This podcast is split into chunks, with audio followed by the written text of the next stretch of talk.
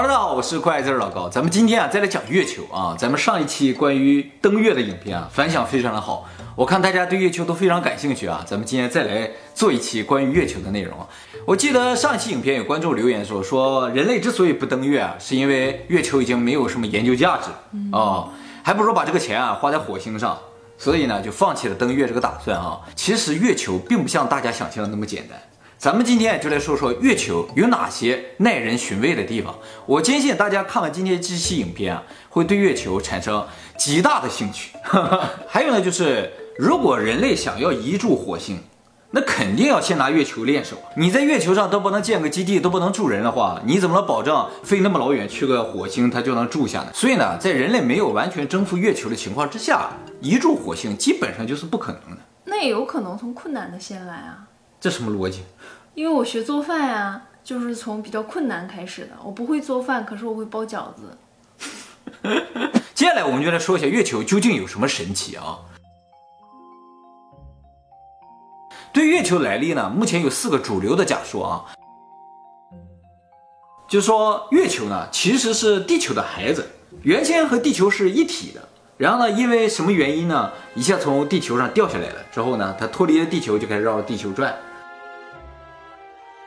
月球原先也是一个小星球，它在这飞着，结果呢，飞过地球周围的时候呢，一下被地球的引力引住了，它就开始绕着地球转。地球和月球本身呢是两个完全不同的星球，结果由于地球质量大一些，这个月球呢就吸住了，就在这转。地球刚形成不久的时候呢，有一个和火星差不多大小的星球一下撞到地球上，把地球的一边撞得粉碎。这些碎片呢，就绕着地球开始转，转着转着吧，这碎片就不断的凝结、凝结、凝结，最后凝结成了月球。这是呢，现在主流的四个说法，你认为哪个最合理？意外捕获说，偶遇啊，意外捕获是吧？啊，其实我觉得这个也是比较有可能的。现在公认这四种里面最有可能的就是巨大撞击说，但是。到目前为止，在月球上也好，在地球上也好，都没有发现巨大撞击的痕迹。那么没有巨大撞击痕迹的话，为什么说这个巨大撞击说是最有可能的？是因为月球上拿回来的岩石和地球上岩石的成分差不多啊，所以普遍认为月球要么是地球的孩子，要么就是地球的碎片啊。但是呢，也有一些人反对他的这种猜测，认为从月球拿回来的这些岩石啊，样本太少，你就去了几次，拿了几块回来，你就说啊。原来地球和月球差不多，有点太牵强啊！而且去没去还不知道呢，感觉还是去过了。作为卫星来说的话，月球的个头啊，绝对是超大。月球呢，排在整个太阳系所有卫星中的第五大。整个太阳系里面最大的卫星啊是木卫三，它的直径是木星的二十七分之一。第二大的呢是土卫六。土卫六呢又叫做泰坦，它的直径呢是土星直径的二十四分之一，而月球是地球的直径的四分之一，所以作为地球的一颗卫星，它有点太大了。大家知道啊，月亮总有一面是面向地球的，它另一面永远不会朝向地球。这样？对对对对，一直这样。月亮就是这样，它总是这一面面向地球。但是它又绕着地球转嘛，它怎么能保证自己绕着地球转还总一面面向地球呢？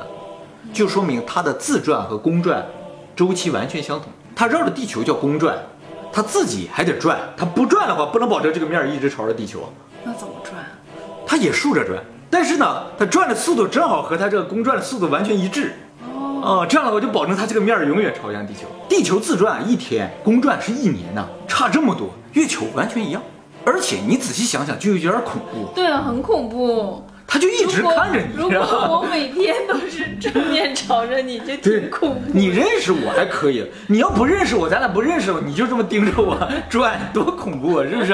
而且说好听了是月球看着地球，说不好听，月球一直瞄准着地球，监视地球啊。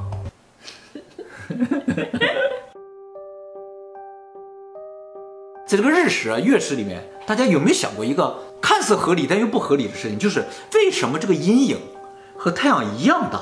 是因为啊，月亮的直径和月亮离地球的距离等于地球的直径和地球到太阳的半距离的比。大家就简单理解为月球和地球的关系，就相当于一个缩小版的地球和太阳之间的关系。这个月亮小一点也不行，距离近一点也不行，远一点也不行，就在刚刚好那个位置那个大小，它才能完全重合。大家可能看过月球的照片啊，上面布满了大大小小的陨石坑。那个上学的时候，说谁的皮肤不好，就说像月球表面一样。是吗？你们这么狠啊！就好像经历过枪林弹雨一样啊！月球上的陨石坑啊，特别不可思议。不管多大的陨石坑，深度都一样，就是六公里。按理来说，大的陨石坑应该是大的撞击造成，小的陨石坑是小的撞击造成。那大的撞击应该砸的坑更深呢，小的撞击坑应该更浅呢。地球上也是有一些陨石坑的，陨石坑的深度就和直径成正比。月球上不是，全都一样深，而且六公里啊有点太浅。月球上有的陨石坑大的直径一千三百公里。据推测，应该是个直径六十公里的陨石砸在上面。这颗陨石如果砸在地球上，深度不会低于一百公里，但是在月球上就是六公里。你就会感觉啊，月球好像有一个特别硬的壳啊，哎，就不管多大的东西怎么砸，六公里啊，就就是就能只能砸到它那个壳上就结束了，而且这个壳硬到一定程度，陨石都砸不出坑来。有人注意到木星的卫星上面啊，也有类似的陨石坑，就是深度差不多深，直径有大有小。他们就研究这个木星的卫星，发现啊，所有有这样陨石坑的卫星啊，都是有冰壳的。冰壳为什么砸出来就一样深呢？是因为啊，陨石砸在上面本身砸了一个很深的洞，但是由于撞击产生热量，就水就化了。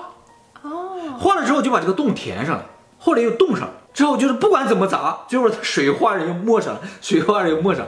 就形成一个大家都一样深的这么一个感觉。当然，我说这个冰不是说纯水了，它里边都掺杂着这个岩石。也就是说，在很久很久以前，月球的表面有可能是个冰壳，很有可能啊。广寒宫啊，广寒宫，嫦娥呀？啊，是吗？啊。阿波罗计划登月的时候，发现月球表面的密度是非常大。但是通过计算呢，发现月球的平均密度非常的小。那外表密度这么大，就说明里面的密度特别的小。阿波罗计划的时候还做了一件事情，就叫月震实验，放了个地震仪在月球表面，经过了八年零十个月的观测，发现啊，月球上也有地震。它这不叫地震了，叫月震。月震。八年零十个月，总共发生了一万两千五百五十八次的月震，平均每天发生四次。很大吗？最大的只有里氏四级。哦，还好啊，都非常的小。分析了这个地震波之后啊，科学家惊讶，它和地球的地震完全不一样。像咱们俩住在日本啊，对于地震啊是非常了解的。地震什么特点？发生地震到达到阵风时间非常的短，然后稍微有点慢的下降，但也很快过去，整个过程也就一两分钟。但是月球上不一样，月球一开始震啊，它就滋，就它要达到阵风啊，需要十几分钟。更夸张的是，它达到峰值就渐渐开始缩小嘛。它缩小需要几个小时，就是它地震一次啊需要几个小时，而且地震波里面体现出了叫液压阻尼，就说明里边有水，所以才会出现液压阻尼。你你就想象一个球里边放上水，你一震它，它就噔，持续很长时间。后来呢，这个经过对月球上更多岩石标本的研究，发现啊，月球表面的这个岩石里边钛的含量特别的高，所以呢，根据地震波，根据岩石的分析啊。科学家们就算出来说，月球啊，岩石层大概五公里厚，接下来呢有个二十公里厚的金属层。这个金属层呢主要是钛，钛这个东西啊，在地球上含量很少，在这一点上，月球和地球就不一样。再往里就基本上是空的，要么就有点水，有水也不多。这样一个计算结果呢，就说明它是一个空心儿的金属球，这就完全不符合自然生成的天体的规律。自然的天体啊，都是中心密度大。外层密度小，因为有重力嘛。它不是，外边密度特别的大，一个壳里边是空，怎么看都不像是自然形成。咱们地底人那个影片就有观众留言说，空心的星球啊是不存在的，月球就是，就是就是。综上所述呢，月球就是一个很大的、很轻的、中空的、外面很硬的、有个钛壳的、布满弹孔的、不知道什么时候出现在地球上空的、永远看着地球的 这么个东西。你说它是什么？好恐怖啊！接下来呢，我们要说到旧约圣经了。其实不光是，其实不光是旧约圣经了，世界上很多的古文化。在最早的部分里都是没有提到月亮，难道以前没有月亮？哎，白天是太阳，晚上天上最亮的是金星。大洪水出现之后才出现的月亮。旧约圣经里说，这个大洪水啊是从天上来的。你想，这个月球不知道从哪来的，靠近地球的时候肯定产生巨大的引力啊。现在我们海洋的潮汐都是由月球引起的，它这一过来，本身地球上这个水就哗一下都吸起来了，然后它一稳定了就哗又落下去，什么亚特兰蒂斯啊、雷姆利亚呀都可以拍下去，一点问题都没有。所以啊，月球很有可能是引起大洪水的原因。